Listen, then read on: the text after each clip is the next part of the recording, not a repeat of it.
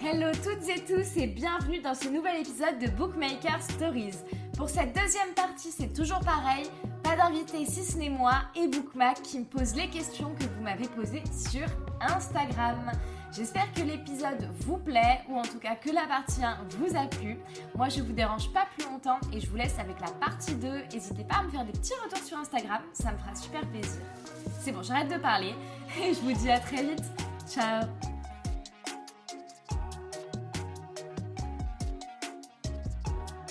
Quel est le personnage qui te ressemble, enfin que tu dirais qu'il te ressemble le plus? Je crois que je crois que c'est Luna. Ah ouais? Je Pourquoi crois que c'est Luna parce que Luna, elle a subi beaucoup de choses très tristes et très difficiles. Et euh, pour se sortir de ça, elle s'est, euh, elle s'est longtemps et même parfois par réflexe euh, hyper sexualisée. Euh, elle a eu des, elle a des grosses difficultés à, à communiquer ce qu'elle ressent, alors que d'un autre côté, elle peut être hyper extravertie.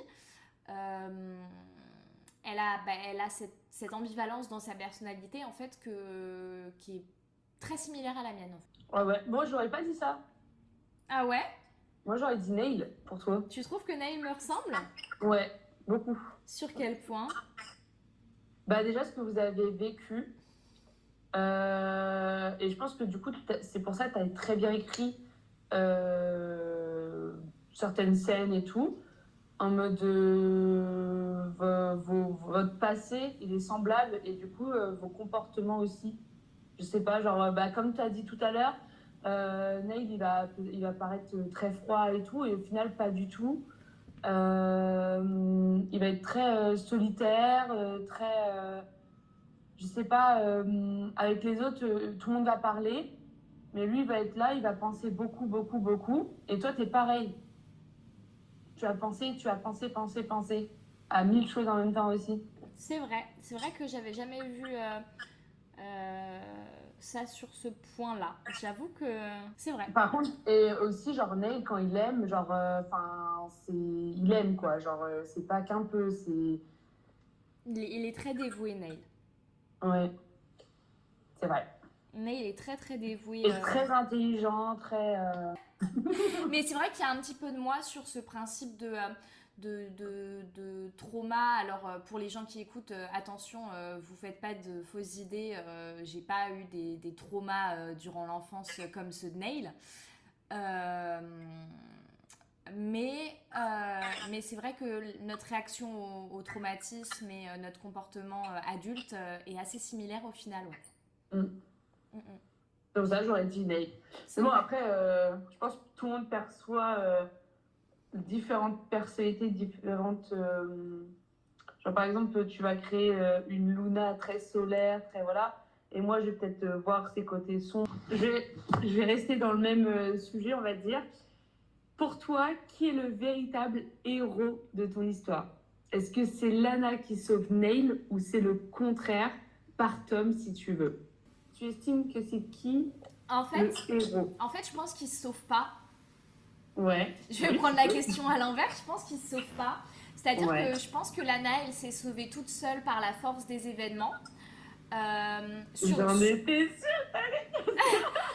sur les faits, bien sûr, euh, les faits en eux-mêmes, euh, oui, euh, Neil a participé au sauvetage de Lana et Lana participe au, au sauvetage de Neil d'une certaine manière. Mais en fait, il se sauve tout seul. Euh, il, il gravite autour les uns des autres. Mais, mais pour moi, il n'y a pas de. Et, et en plus, en plus c'est exactement ce que j'ai dit dès le début c'est que pour moi, il n'y a pas de méchant, donc pourquoi il y aurait un héros? Ouais. Pas bête. C'est vrai que l'histoire est axée sur la Nine Eight parce que c'est leur histoire d'amour. Euh, mais si on prend les deux, il n'y a pas de héros. euh, Enfin, même peu importe, il n'y a, pas, de, pas de héros, pas de méchants. Euh, et ils se sauvent tout seuls. Voilà. Donc je réponds pas à ta question du coup. Mais, euh, Non, mais c'est ma réponse. J'en étais sûre que tu allais dire Lana se sauve toute seule. Mais comme Neil, comme Neil se sauve tout seul, hein, c'est-à-dire que Neil oui. plus, Neil plus que Lana, euh, Neil est persuadé que Lana l'a sauvé. hein. Euh, Neil est persuadé que Lana le sauve et que sans Lana, il continuerait à être quelqu'un de mauvais et que Lana est euh, son ange sur terre. Neil est hyper focus sur le fait que Lana, Lana c'est sa sauveuse quoi. Alors que pas du tout. Neil s'est sauvé tout seul en fait. C'est juste qu'il s'en rend pas encore compte. Il faut pas attendre que les autres te sauvent. Tu peux que te sauver tout seul. C'est mon credo. C'est la petite morale. Deuxième morale. Voilà, allez. Regarde un petit générique. C'est les fables de La Fontaine, le bail. Mais du coup, est-ce que Neil est un vrai book boyfriend? C'est vraiment la question, la question. Pour moi, oui. oui. Pour moi, oui, même s'il est, euh, même s'il est euh, euh, un peu foufou dans sa tête. Euh, il a jamais été mauvais envers Lana. Mhm. Euh, il y, a une, y a une chute à la fin du tome 2 où pour moi, pour moi il agit pas correctement. Ce que je disais quand il demande à, quand il supplie Lana de rester alors que en fait au fond il, sait très bien que c'est pas ce qu'il y a de bon pour elle. Il l'accepte juste pas. Euh, pour moi, ça, c'est pas un comportement de book boyfriend. Ça, c'est pas bien, ça. On retient pas les gens. Euh, on a tous un trait toxique hein, voilà. Euh, en nous. Hein. C'est ça. Mais sinon, sur le principe, il a toujours été hyper cute, à faire des petits, des petits, des petites attentions, des petits machins. non, franchement, Neil, Neil est, Enfin, pour moi, oui, c'est un book boyfriend, oui. ok. Bon, en vrai, moi aussi. Hein. Franchement, Neil après, on, aime, on aime ces côtés, ce côté euh, très froid, très euh, antipathique. Euh, c'est, on aime. C'est vrai que pour moi, ce qu'il y a de plus tordu dans ma propre histoire, c'est vraiment le côté où, quand tu lis l'histoire, t'aimes autant son côté hyper mignon, hyper je te donne des petites attentions, machin, que son côté mhm. un peu tordu et tout. En fait, t'as tu, l'apprivoises tellement au fur et à mesure des chapitres que tu en viens à l'apprécier alors que euh, non. tu comprends pourquoi il est comme ça et tu l'aimes encore plus après. tu l'aimes encore plus. il, peut tuer ton père, tu l'aimes. oui, mais je comprends pourquoi tu es comme ça, vas-y. Ils, ils, évoluent euh, dans l'univers de la mafia. Est-ce que euh, c'est, enfin, cet univers, tu as l'habitude de, de lire euh, Pourquoi cet univers Est-ce que tu es assez, es assez, comment on appelle ça ben, Comment on appelle ça Calé sur, sur, ah, sur, le sujet, Alors, oui et non, du coup. Euh, je lis pas tant d'histoires dans ce milieu-là parce que justement, moi j'ai beaucoup été bercée, euh, par le côté euh, cinématographique de la mafia ou même des gangs en général. je crois que le premier film que j'ai vraiment sincèrement aimé dans ma vie, c'est quand j'ai vu La haine. Je sais pas si tu as vu La haine. Non. C'est un film français qui se passe dans les, dans les quartiers euh, de Paris dans les années 2000 euh, et qui porte pas spécifiquement sur des guerres de gangs ou quoi, mais on y touche un petit peu. Et euh, il y avait tout un univers un petit peu sombre que je connaissais pas. Et de fil en aiguille, je suis allée regarder d'autres films français qui, qui, traitent sur ce sujet-là. Puis après, des trucs un peu plus mafia bah, avec euh, Le Parrain, euh, euh, tous ces films-là que j'ai adoré, mais vraiment adoré, adoré, adoré. et je te dis ça comme si c'était il y a des années, alors que pas du tout. C'est un sujet assez. c'est les, dernières années-là. Mm-hmm. Et du coup, je me suis beaucoup renseignée sur comment ça fonctionnait, sur toute la culture autour de ça, les légendes un peu autour de ce truc-là et tout. Et en fait, je me suis vite rendu compte que ce qui se faisait dans la littérature euh, romance, jeunesse actuelle autour de ces sujets-là, en fait, c'était vraiment des, des, des, clichés qui avaient très peu de. de comment dire Qui s'effectuaient très peu dans la vraie vie. Et du coup, je suis allée creuser un petit peu. Euh, voir ce qui se passait réellement et tout. Et en fait, euh, moi, je suis comme ça, c'est-à-dire que quand un sujet me fascine, je vais aller chercher, chercher, chercher pour tout savoir de ce sujet-là. Et quand j'aurai l'impression d'avoir fait le tour, bah, je passerai à autre chose. Et c'est pour ça que dans La Protégée, je pense à un moment donné, j'ai intégré cet univers de mafia russe. Parce que le fonctionnement n'est pas le même que la mafia sicilienne. Euh, donc ça me faisait aller chercher des nouvelles choses, euh, apprendre de nouveaux trucs et tout. Et c'est vrai que j'aurais pas pu continuer à faire 15 000 tomes là-dessus parce que je commence un peu à, m'essouffler sur ma, mes recherches. mais, euh, mais voilà, moi je fonctionne vraiment comme ça, c'est-à-dire qu'il y a un sujet qui va me fasciner et je vais aller euh, pousser le sujet au bout du bout du bout du bout du bout. Et, euh, et du coup, je vais écrire beaucoup dessus parce qu'en fait, toutes ces recherches-là, j'ai besoin d'en faire quelque chose, quoi. Bah. Et donc, ça stimule mon écriture d'un autre côté et ça me permet de les mettre quelque part et, et tout ça. Euh, après, je dis pas que tout ce que j'écris sur la mafia est vrai, hein, parce que c'est pareil, c'est un univers qui à prendre avec des pincettes, puisqu'au final, on n'est pas dedans. Donc ça reste, euh, même s'il euh, y a des pages Wikipédia, même s'il y a des reportages, euh, ceci, cela, on reste quand même assez éloigné de la réalité. Même moi, enfin c'est-à-dire que même moi quand je lis, j'ai tendance à aller chercher la petite bête, genre je j'aime bien que tout soit logique, tout soit clair, en ordre. Et dans ma propre histoire, je trouve des choses pas logiques et je me dis ça faudra que je le modifie à la réécriture et tout machin. Mais c'est des trucs vraiment complètement courts.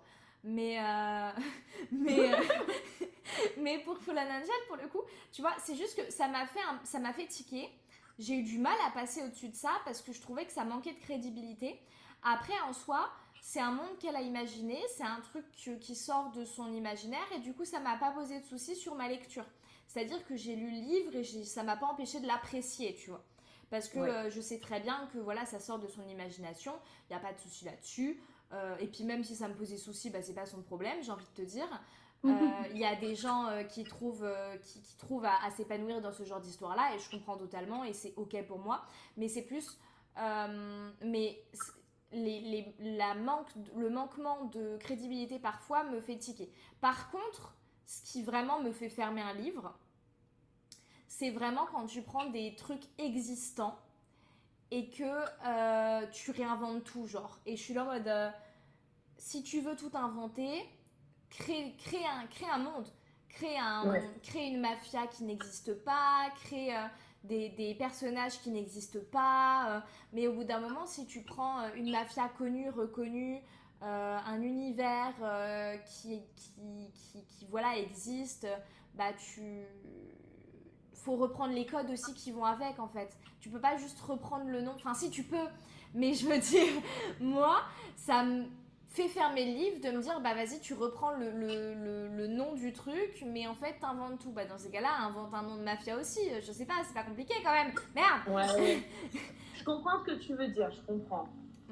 Mais ça mais moi je suis plus euh, inventer un monde euh, au pire tu prends d'autres noms d'autres machins et, et c'est dans la tête que ça se joue, quoi. Mais ça, voilà. Ça, voilà. C'est un truc. C'est pour ça que je te dis, moi, ça me fait fermer un livre. Euh, ça dépend de quoi. Par exemple, voilà, Fallen Angel, ça m'a pas empêché de le lire et de l'apprécier. Même si, voilà, il y a des trucs où des fois j'étais en mode, bon, vas-y, genre, voilà.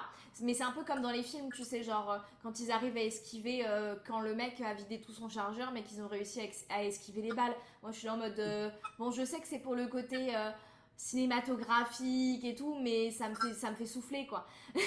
bah, mais c'est ma personnalité. c'est parce que je, je suis pas du genre à arrondir les angles, mais j'aime bien que tout soit, bah, tout soit carré, quoi. de quoi? Crédible. Voilà, c'est juste ma personnalité. Par contre, euh, il y a des trucs où, euh, quand c'est des, choses très connues, bon, bah, j'ai tendance à dire, euh, bon, fait, inventer tout. Enfin, c'est soit tu fais l'un, soit tu fais l'autre. Mais, mais voilà.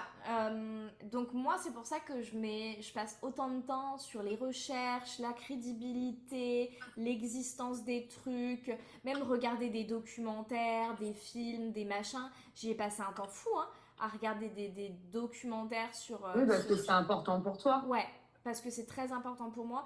Et euh, je trouve que ça donne une âme à l'histoire qui, est euh, qui est différente aussi. Et justement, euh, Fallen Angel, c'est ça? Ouais. Elle s'est fait publier. Euh, Est-ce que ton but, c'est de te faire publier? Franchement, j'adorerais. Hein. Je vais pas, je vais pas faire la meuf, je vais pas faire des nanani nanana. Euh, Oui, il y, a des- il y a des personnes qui, qui postent et. euh, Ah oui, qui veulent non. pas être publiés, ça les intéresse pas. Voilà, Euh, ça les intéresse Ça les pas. intéresse pas du tout. Euh, moi, je vais pas jouer la fausse modestie ou quoi. euh, franchement, je kifferais. euh, attention, oula, je dis pas que les personnes qui disent qu'elles veulent pas jouent la fausse modestie. hein. Je dis juste que euh, j'assume complètement ma volonté d'être publiée. Voilà, c'est plus dans ce sens-là. Euh, Mhm. j'ai j'ai envie d'être publiée, c'est mon rêve de gamine. Euh, quand j'étais pré-ado enfermée dans ma chambre et que j'étais mal dans ma peau, je rêvais que d'une chose, c'était vivre de l'écriture. quoi. C'est plus ma priorité dans la vie parce que j'ai d'autres choses qui me rendent super heureuse, bah, comme ce podcast-là, comme, comme d'autres choses. Mais, euh, mais j'adorerais, euh, franchement, si je m'investis autant dans le projet, c'est que je, je, je souhaite envoyer le manuscrit en maison d'édition. euh, et je croiserai les doigts le plus possible pour que, pour que ça sorte, quoi, oui. C'est sûr, c'est sûr. Est-ce que tu voudrais. euh, c'est quoi qui te qui t'attire le plus dans, dans le fait d'être publié? Alors déjà, il y a cette... euh, alors le côté le moins... Ça, je vais pas faire rêver les gens. Attention, Ah, hein. mais- ici on casse les Mais codes sur ma hein, personnalité. Ici, on casse les codes sur ma personnalité, vous allez découvrir ma vraie moi. Il y a mon côté comptable, mon ratio euh, temps, euh, temps et, et investissement. voilà, c'est-à-dire que euh, je m'investis tellement dans l'histoire que, mais peu importe que ce soit l'histoire, que ce soit le podcast, tout ce dont, enfin tous les défis que je me lance, je me les lance avec un but que ça aboutisse sur quelque chose à un moment donné. Je serais très heureuse de finir l'histoire, hein, déjà. Mais euh, mais il y a ce côté vraiment euh, de ma personnalité où j'aime bien que ça ait servi à quelque chose.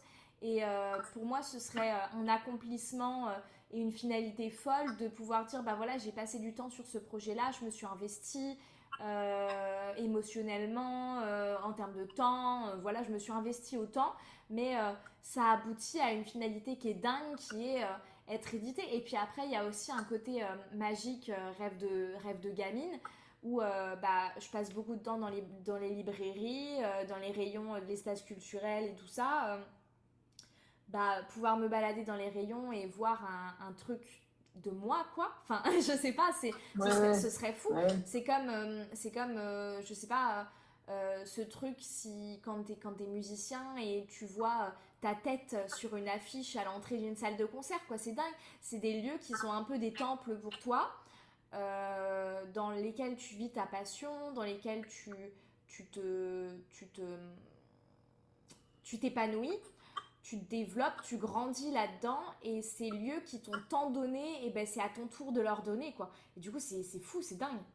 T'as pas peur aussi dans le fait d'être publié, euh, tu tu t'affiches euh, à tout le monde et euh, surtout à des personnes qui pourraient te juger, juger ton travail, juger ce que le travail où tu as tu as passé du temps, de t'as pas peur? Franchement, oui et non. C'est-à-dire que euh, déjà, euh, je sais pas du tout comment je pourrais réagir à ces critiques-là. C'est-à-dire que euh, Est-ce que tu en as déjà eu des euh, mauvais des haters critiques, sur mon travail, sur ton histoire? Non, pas du tout. J'ai jamais eu de, j'ai, je, je- franchement, je touche du bois. J'ai jamais eu de commentaires euh, désobligeants. J'ai jamais eu de retour euh, mesquin ou mauvais, même sur le podcast ou quoi. J'ai jamais eu de, de, de personnes euh, méchantes ou agressives ou machin. Euh, Justement, est-ce que du coup tu es prêt à, à affronter ça? Parce que dans tous les cas, il y en aura. Mais justement, je sais pas. En fait, euh, j'ai ce passif de, de la moi qui a subi du harcèlement scolaire et tout, tu vois, où euh, j'ai toujours tendance à avoir l'impression qu'on me vise euh, ou qu'on se fout de ma gueule ou, ou qu'on n'est pas honnête avec moi. Ça, c'est un gros problème chez moi. Euh, et genre, tu sais, par exemple, quelqu'un va faire, je sais pas, des TikTok visés et tout, et je vais grave me sentir visée alors qu'il n'y a pas de raison, tu vois.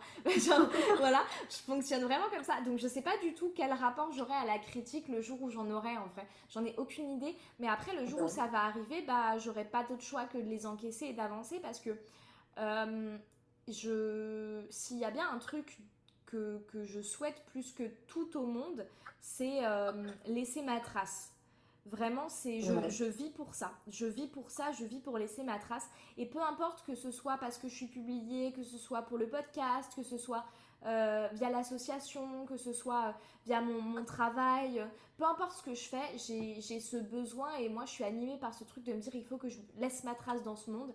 Euh, j'en ai, ai envie, j'en ai besoin. Et donc, quoi qu'il arrive, si je veux atteindre cet objectif-là, euh, bah, il va falloir que je m'expose à un moment donné aux critiques et à la méchanceté. Donc, euh, que ce soit pour mes écrits ou pour autre chose, ça se fera. Et euh, je sais pas si ça me touchera pareil parce que les écrits ont, ont quand même un côté très intime. contrairement à un projet lambda ou un travail lambda, c'est un côté hyper intime quand même d'écrire. C'est sûr. Euh, donc en vrai, je ne sais pas trop comment je vais vivre. Par contre, ce que je sais que je pourrais mal vivre si un jour je suis éditée, c'est le jour où mes parents vont acheter mon bouquin. Là, je vais me sentir très mal. Là, là, là, je vais mal le vivre. Là.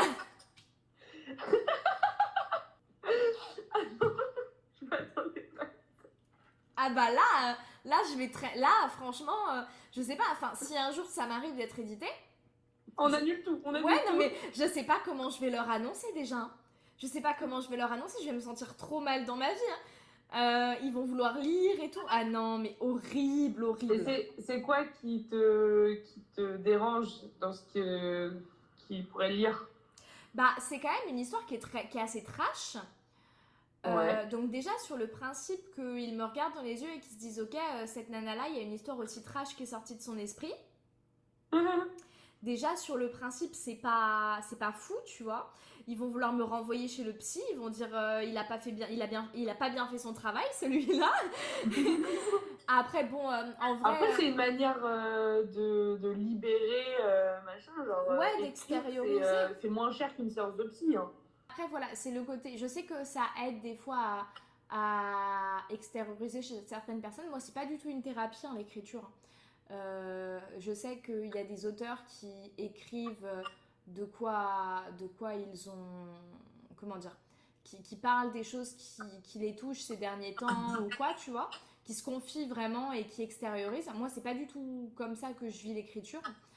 Euh, si j'écrivais euh, des choses qui me prenaient la tête, bah, j'arriverais pas à m'évader, au contraire. Donc, en vrai, je pense que ça va. C'est plus sur le côté euh, ouais, le côté un peu tordu de l'histoire. Et puis euh, après, peut-être que j'assumerai pas trop les scènes de smut aussi. Mais euh, ça va encore parce que. Enfin, vas-y, genre, j'ai un caractère assez, assez beauf de France déjà au quotidien. Mhm. Donc. voilà quoi, c'est pas ce qui va choquer le plus mes parents, je pense. Ils ont fait trois gamins, bon, on souffle quoi. Tu vois? À un moment donné. Euh, voilà, voilà. Donc, mais c'est vraiment plus sur le côté euh, hyper euh, psy et hyper, hyper, voilà. Tu, tu vas débuter un petit projet là, bientôt, qu'on n'a pas encore parlé. C'est-à-dire? Je sais pas, si je te dis deux et demi. Euh, et du coup, cet homme, il va être axé sur euh, Sirius et Luna, donc qui sont deux personnages secondaires de l'histoire. Euh, ça va être un peu, donc ça va se passer. la temporalité sera voilà entre la fin du tome 2 et le début du tome 3 et en fait ça va on va enfin retrouver donc Sirius et Luna qui jouent au chat et à la souris depuis le début du tome 1 en arrière-plan. ça va être leur histoire d'amour à eux deux. Euh, et surtout, euh, on va aussi avoir pas mal de petites infos et de petits indices en, exclu pour euh, le tome bah, le, tome 3 à venir quoi. Ok. Donc en gros le tome 2,5 sera pas obligatoire pour comprendre le tome 3. Mais c'est quand même assez cool parce que on voit un peu les backstage il y a un peu plus d'un an qui s'écoule entre le tome 2 et le tome 3. Donc ça nous permet de voir un peu ce qui se passe sur cette année. quoi. Et ça va être, ça va quoi, ça va être quoi les tropes dans ce tome? Alors, laisse-moi juste reprendre mon petit plan. dans un sens, il va y avoir de la force proximity. Mhm. Euh, je ne peux pas dire pourquoi parce que sinon ça casse tout le début de l'histoire. C'est un, c'est un Grumpy Sunshine quand même, Sirius et Luna, on va pas se mentir. Euh, je peux juste vous dire que donc euh, c'est une happy end, forcément, entre deux. et puis qu'on va aller découvrir un petit peu, on a des, on, a beaucoup d'infos dispersées un peu partout sur euh, Sirius et on comprend pas trop pourquoi Sirius et Luna sont toujours pas ensemble après tout ce temps. Euh, dans ce tome-là, on va le comprendre et on va vraiment aller euh, trifouiller dans le cerveau de Sirius qui est quand même très, très, qui parle très peu. J'ai vraiment hâte de, de découvrir un peu plus de Sirius et de Luna de Luna aussi. Le, alors, euh, on, va, on va explorer un petit peu Luna, mais un petit peu moins, parce que c'est vrai qu'on la connaît beaucoup plus, puisqu'elle passe quand même beaucoup de temps avec Lana dans les tomes 1 et 2. C'est sûr, c'est sûr. Donc on connaît beaucoup plus sa personnalité, on connaît beaucoup plus son passé, euh, on est beaucoup plus proche de Luna que de Sirius. Euh, même si on va avoir quand même du Luna, il y aura les doubles points de vue. Est-ce que tu, tu écris ce tome-là un peu plus rayonnant? Parce que, euh, genre, écrire euh, toujours euh, psychologiquement, est-ce que c'est pas dur de d'écrire des personnages assez, assez sombres, assez toxiques? En vrai, ça va. Ça va? En vrai, ça, je le vis bien. Je pense qu'il y a un équilibre. C'est-à-dire que moi, j'écris des personnages toxiques, mais je lis des, des, bouquins qui sont très légers. Euh, mhm. Ça contrebalance. Si je me mets à écrire une romance plus soft, je lirai des bouquins euh, plus sombres. Euh, je pense qu'il y a de ça. Après, mon quotidien aussi est assez joyeux. donc, donc c'est pas dur pour moi parce que dès que je sors de mon histoire, bah, je sors complètement de ce côté très sombre et, et ça va bien dans ma vie. quoi. Donc, et ça va pas te manquer justement ce petit côté sombre du coup en écrivant le tome 2 et demi? Je sais pas. En vrai, je me pose la question vraiment. Euh, dans tous les cas, ce sera jamais euh, une, euh, une soft. Enfin. Oui, ce sera pas une L'univers est le même quand même. voilà, l'univers est le même, donc forcément, il y a des côtés un petit peu violents et tout, parce que voilà. Mais, mais en vrai, je, je, je, sais pas. Et du coup, est-ce que tu as des projets, des prochains projets niveau écriture ou pas? À part, euh, mis à part euh, le tome 2,5 et le tome 3 de La Protégée alors, projet écriture, et eh ben du coup, on a euh, Synopsis Game, qu'on écrit toi et moi euh, actuellement, dont je peux parler un peu quand même. C'est pas tout ça, mais bon, voilà. on peut faire une petite pub. Voilà, Synopsis Game, c'est euh, l'histoire d'un groupe d'ados qui vivent sur une île un petit peu. Euh, on est sur une vibe un peu Outer Banks et tout ça. L'histoire n'est pas comme ça, mais la vibe, la vibe un peu de l'île est comme ça pour vous donner un ordre d'idée. Euh, donc en fait, les, habitants ont vraiment une mentalité très archaïque, très conservatrice et donc euh, il y a vraiment des quartiers très pauvres, des quartiers beaucoup plus riches, des quartiers très touristiques. Et donc du coup forcément, même si tout le monde va dans le même lycée, ils traînent vraiment en bandes très séparées. Et en fait, on se retrouve avec euh, le protagoniste masculin, Nathaniel, euh, qui a une sœur qui a été adoptée, qui disparaît du jour au lendemain. Et en fait, ses parents s'affolent pas trop parce qu'ils pensent qu'elle fait juste une fugue, parce qu'elle voulait aller un concert qui se faisait à l'autre bout du pays, enfin un festival, donc ils se disent oh elle va revenir. Enfin, ils vivent un peu dans un autre monde. C'est vraiment, euh, euh, ils vivent pas dans l'insécurité sur cette île-là, donc ils se posent pas trop de questions. Euh, ils sont là en mode bon, elle va revenir, ils ont les moyens financiers, voilà. Mais Nathaniel, il a un peu cette énergie de dire non, il y a un truc qui cloche. Et il va aller confronter la bande d'amis de sa sœur qui en fait fait partie des personnes un peu moins à l'aise financièrement. Et dans cette bande, il y a sa pire ennemie de toujours, euh, Elisabeth. Et du coup, forcément, ça va un peu être la tête de turc du truc, en mode c'est toi qui as foutu des idées de con à ma sœur, tatati tatata. Ils peuvent pas se blairer. Et en fait, euh, ils vont découvrir assez rapidement que euh, la sœur n'a pas fugué et qu'en fait tout ça ça a un lien avec des lettres qu'ils vont recevoir euh, d'une personne anonyme qui va leur donner des sortes d'épreuves basées sur euh, la Bible en leur disant bah voilà vous êtes des pécheurs si vous voulez pas voilà d'où le Synthesis Game le jeu des pécheurs vous êtes des pécheurs vous êtes dans le péché alors je vais vous montrer à quel point être dans le péché, ça peut vous faire aller très loin et devenir de mauvaises personnes. Et du coup, il va leur faire faire des choses, il va leur faire faire ces péchés, mais de manière euh, bah, de pire en pire en fait, pour les pousser à se rendre compte qu'il euh, faut se remettre dans le droit chemin. Euh, et en fait, donc eux, ils vont être sous cette menace-là, ils vont chercher à savoir qui les menace, ils vont chercher à sortir de ce jeu, et surtout, ils vont chercher à retrouver April, la sœur de Nate qui a disparu. Donc ils vont se retrouver à devoir s'allier tous ensemble, les deux bandes un petit peu rivales.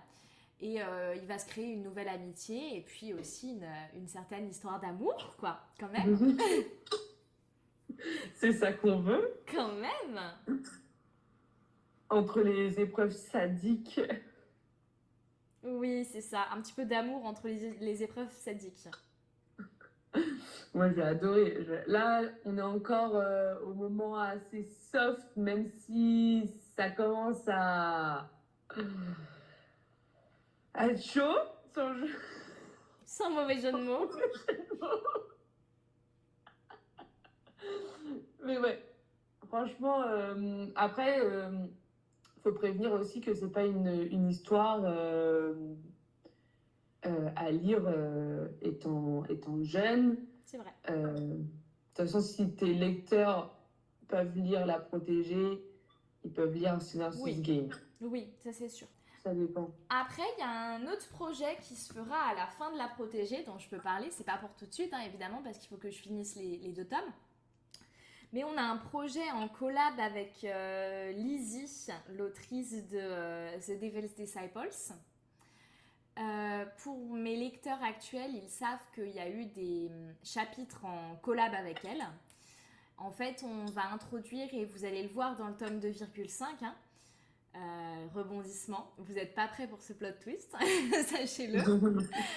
Euh, on va introduire un tome spin-off qui se fera après le tome 3, qui sera sur la génération suivante. Euh, la génération qui suit la protégée et la génération qui suit de The Devil's Disciples. Voilà, je vous en dis pas plus parce que ça peut vous spoiler si vous n'avez pas lu, mais euh, ça va être très cool. on va être sur un, reverse Grumpy X Sunshine, Enemies to Lovers, avec une trope de mariage forcé. et puis ça va être aussi le meilleur ami du frère. Je sais pas si c'est clair, mais euh, voilà. Voilà, voilà. Et donc, ce sera très cool. Euh, mais je peux pas en dire plus pour pas spoiler. Et, et après, une fois que. Je sais pas si je vais attendre de finir la protéger ou si je vais euh, le faire en parallèle de la protéger. Mais j'ai plein de petites idées d'histoires un peu plus soft à écrire. Et notamment deux histoires avec des sad ends. Je me fais démonter depuis deux semaines là. Mais voilà. Il faut pas faire ça. non, mais ce sera affiché clairement. Hein. Après, les gens. Et d'ailleurs, euh, c'est pour ça que je pense que je vais écrire la fin avant même de commencer l'histoire. Ouais, beaucoup font ça. Pour être sûr de pas avoir à la changer. Hmm. Bah oui, parce que forcément, tu, au fil du temps, tu vas t'attacher à tes personnages.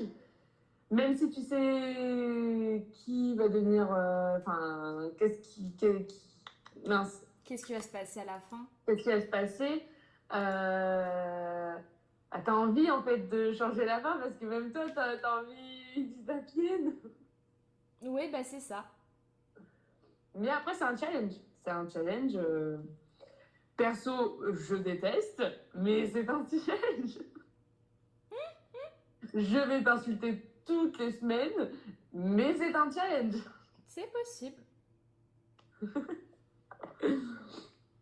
bah voilà, hein. euh, on a fait le tour. Euh, tu as l'habitude de, de, demander est-ce que tu as des recommandations de, de livres, euh, de, de, films, de musique euh, ou des auteurs que tu aimes clairement et que tu voudrais euh, voir dans le podcast? Alors, euh, bah, voir dans le podcast, c'est moi qui l'ai choisi, donc Non, mais qui voudrait te. que, te, que tu voudrais qui te contacte ou je sais pas. bah, euh, je l'ai dit, euh, je l'ai déjà dit maintes et maintes fois, mais euh, je suis hyper fan de Lila Mars. Euh, Sans blague. Voilà, allez lire The Perfect Match, sans déconner. En plus, elle a un peu le, la même vision que moi. Maxime m'en parlait la dernière fois dans le podcast, où euh, elle a tendance à beaucoup, beaucoup se renseigner sur des sujets. Elle fait des fixettes sur certains sujets, et là, elle a fait une fixette sur ce côté d'amour euh, forcé. Euh, donc, je pense que c'est pour ça que j'aime autant cette histoire. Euh, donc voilà, allez lire The Perfect Match et euh, le jour où Lila se sentira prête à faire l'exercice du podcast, je, vais, je la recevrai avec grand plaisir. Ce sera le plus beau jour de ma vie, devant la naissance de mes enfants.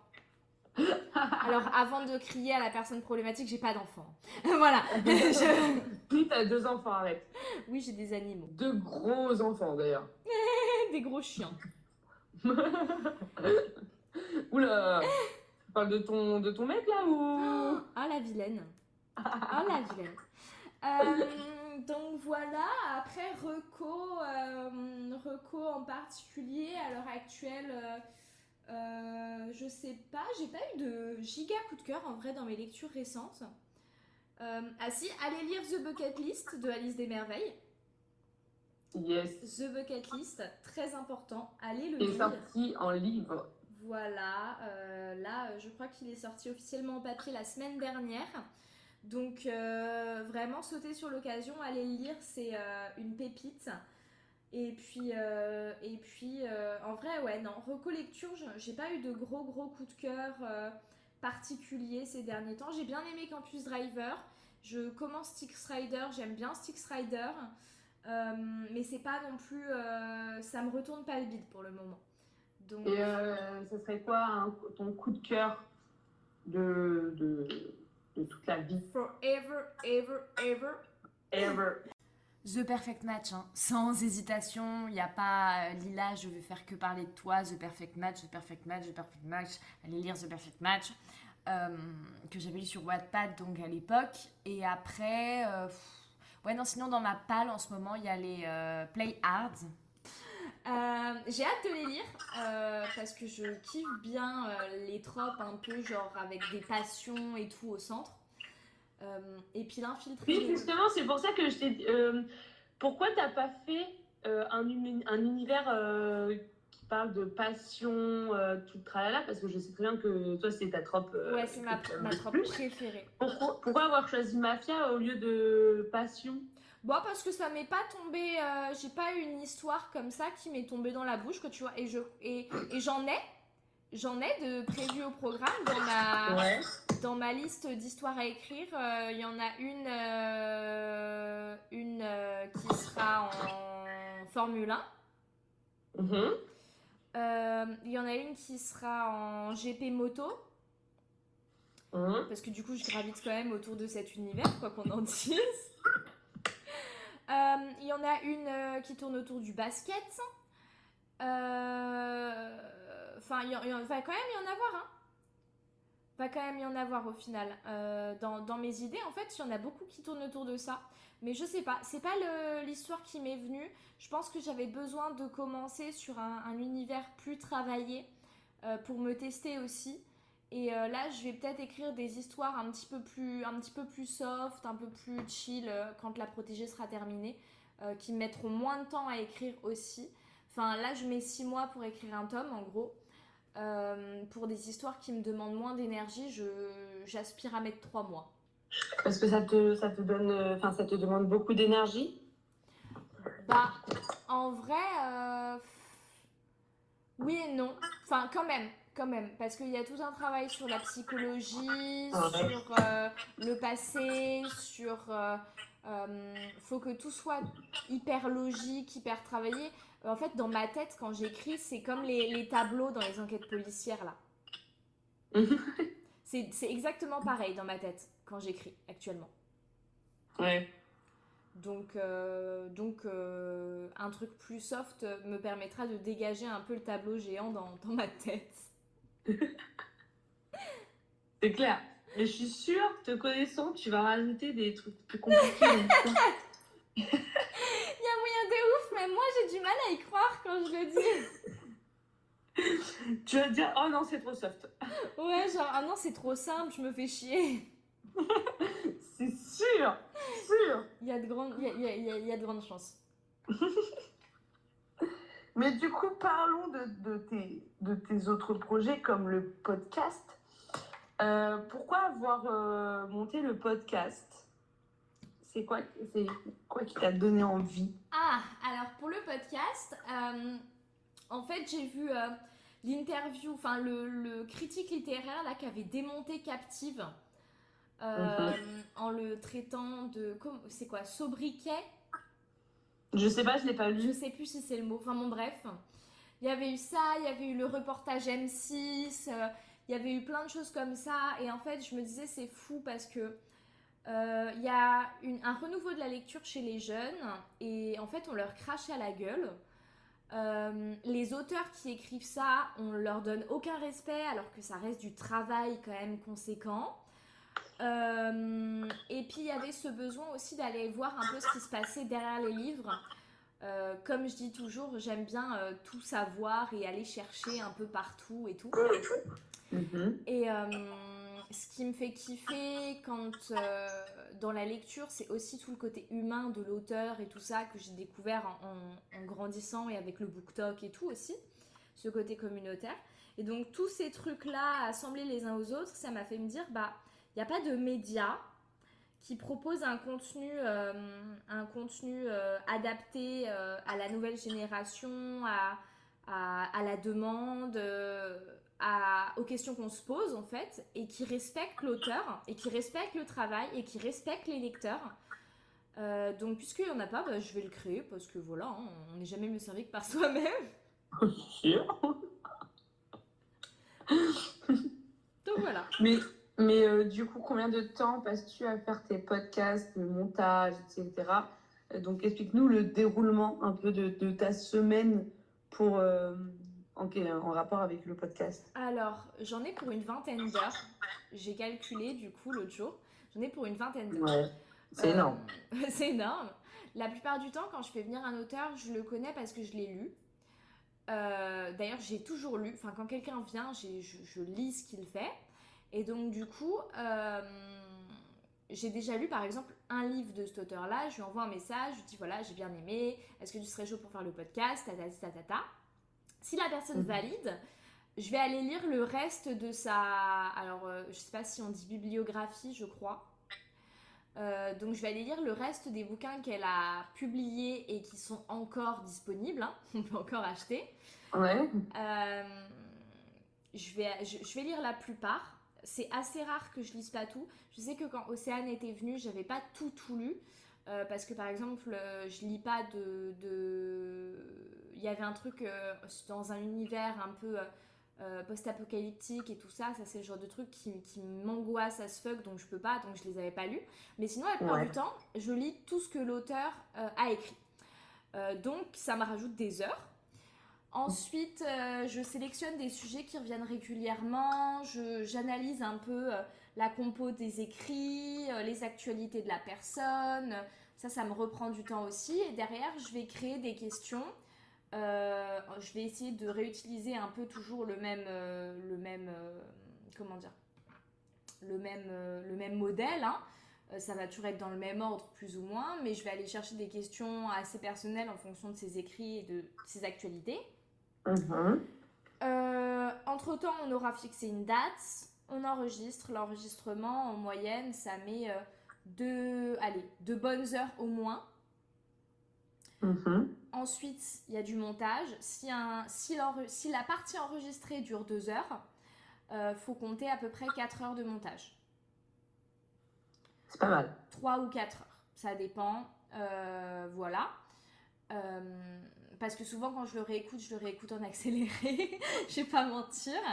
C'est normal, normal. Donc voilà, 3 ou 4 heures. Euh, de montage. Ensuite, il faut faire la planification, préparer la cover, le résumé, faire les derniers points avec l'auteur. Il y en a qui aiment bien écouter avant que ça sorte pour éviter d'avoir dit des conneries et tout ça, ce qui est normal. Donc des fois, les auteurs me font un retour, je remodifie des passages, je reprends le montage, je leur renvoie une version définitive. Des fois, ce truc de balle, il peut durer quelques temps. Et ensuite, donc, il y a la programmation, euh, voilà, l'esthétique, les posts, euh, et tout ça qui me met un petit peu de temps derrière, mais ça reste assez moindre. Une fois que le podcast est en ligne, c'est euh, secondaire. Voilà. Ok, bah ça fait déjà pas mal. ça fait du taf. Surtout que tu as beaucoup de projets quand même à côté. Ouais. Donc c'est pas mal. Bah voilà, moi j'ai. J'ai fait les petites questions, j'ai mes petites réponses. Merci beaucoup pour ton écoute, j'espère que l'épisode t'a plu. Tu peux retrouver Bookmax sur ses réseaux sociaux. Tu peux me retrouver aussi sur les miens qui sont dans la description de l'épisode. Je te remercie encore une fois. On peut se retrouver la semaine prochaine, même endroit, même heure, ou presque, avec Fran, voilà, euh, l'autrice de Un amour imaginaire et de Revenge Me. On va aborder plein de sujets super intéressants. J'ai très hâte de te retrouver. Je te dis à très vite sur Bookmaker Stories. Ciao